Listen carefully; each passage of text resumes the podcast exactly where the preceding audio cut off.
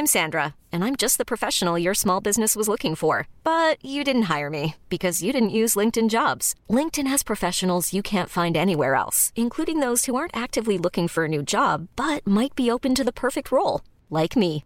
In a given month, over 70% of LinkedIn users don't visit other leading job sites. So if you're not looking on LinkedIn, you'll miss out on great candidates like Sandra. Start hiring professionals like a professional. Post your free job on linkedin.com/achieve today.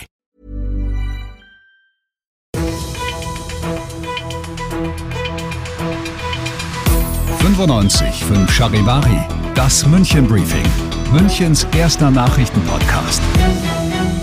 Ich bin Christoph Kreis. Du hörst das München Briefing. In diesem Podcast erzähle ich dir jeden Tag in fünf Minuten alles, was du in und um München heute mitgekriegt haben musst. Die perfekte Vorweihnachtszeit, die sieht ja so aus. Schnee, auf dem tagsüber die Sonne glitzert und über dem nachts die Sterne am wolkenlosen Himmel funkeln und stattdessen haben wir Scholtern.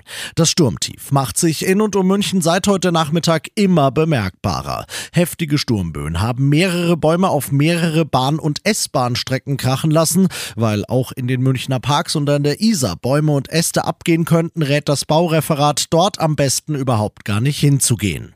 Die Stadt hat außerdem alle Friedhöfe und die ersten Wertstoffhöfe geschlossen. Das Tollwood Winterfestival und der Weihnachtsmarkt in der BMW Motor World haben sicherheitshalber heute dicht im Tierpark Hellerbrunn überlegt man noch.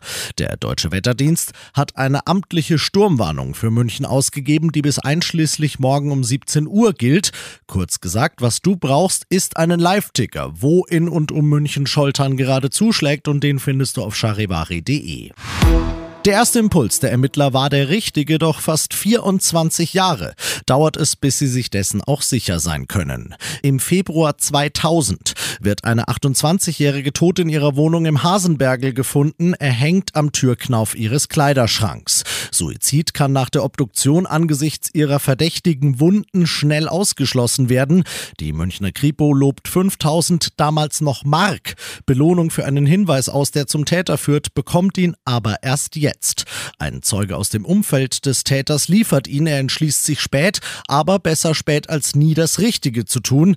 Der damalige Ehemann der jungen Mutter habe ihm die Tat schon damals gestanden, sagt er aus und bringt den uralten Fall damit neu ins Rollen. Stefan Beer, der Leiter der Münchner Mordkommission, sagt, aus unserer Sicht hat dem Zeugen das Gewissen über die 23 Jahre geplagt. Auch wie er bei uns dann in der Vernehmung war, hat er geschildert, dass ihm die Geschädigte leid tut und dass ihm auch sein Gewissen plagt. Und das sind wichtige, tatrelevante Zeugen, die sich auch über Jahre hinweg, nach Jahrzehnten bei uns melden können. Und auf diese sind wir auch angewiesen. Der Ehemann, der damals schon verdächtigt wurde, aus Mangel an Beweisen aber wieder aus der U-Haft entlassen wurde, sitzt jetzt also wieder und darf sich, wie die Sprecherin der Münchner Staatsanwaltschaft Anne Leiding sagt, wohl auf eine Anklage wegen Mordes gefasst machen. In diesem Fall nimmt die Staatsanwaltschaft nach dem derzeitigen Stand der Ermittlungen die sogenannten niedrigen Beweggründe an. Es war so, dass die Getötete sich von ihrem Ehemann lösen wollte. Das war sozusagen aus Sicht der Staatsanwaltschaft der Auslöser für den Täter, der also narzisstisch gekränkt jetzt sehr wütend war, dass also seine Frau jetzt einen anderen hat und diese dann eben getötet hat.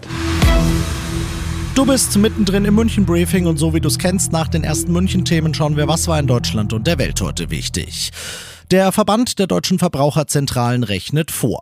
Der Staat schuldet jedem seiner Bürger 139 Euro für die letzten drei Jahre und zwar als Ausgleich für den CO2-Preis. Der steigt nach und nach, wird im Januar nochmal erhöht und macht unter anderem Heizöl und Benzin teurer für Verbraucher. Als Kompensation hat die Ampel ein Klimageld in den Koalitionsvertrag geschrieben, denn der CO2-Preis soll eigentlich bloß große Klimasünder, also Unternehmen, die viel Energie verbrauchen, treffen nicht den kleinen Mann mit dem Durchschnittsverbrauch. Eingeführt ist dieses Klimageld aber bisher nicht. Das wird jetzt aber höchste Zeit, fordern nicht nur die Verbraucherzentralen, sondern beispielsweise auch die Gewerkschaft IG Bau und die Umweltschutzorganisation WWF.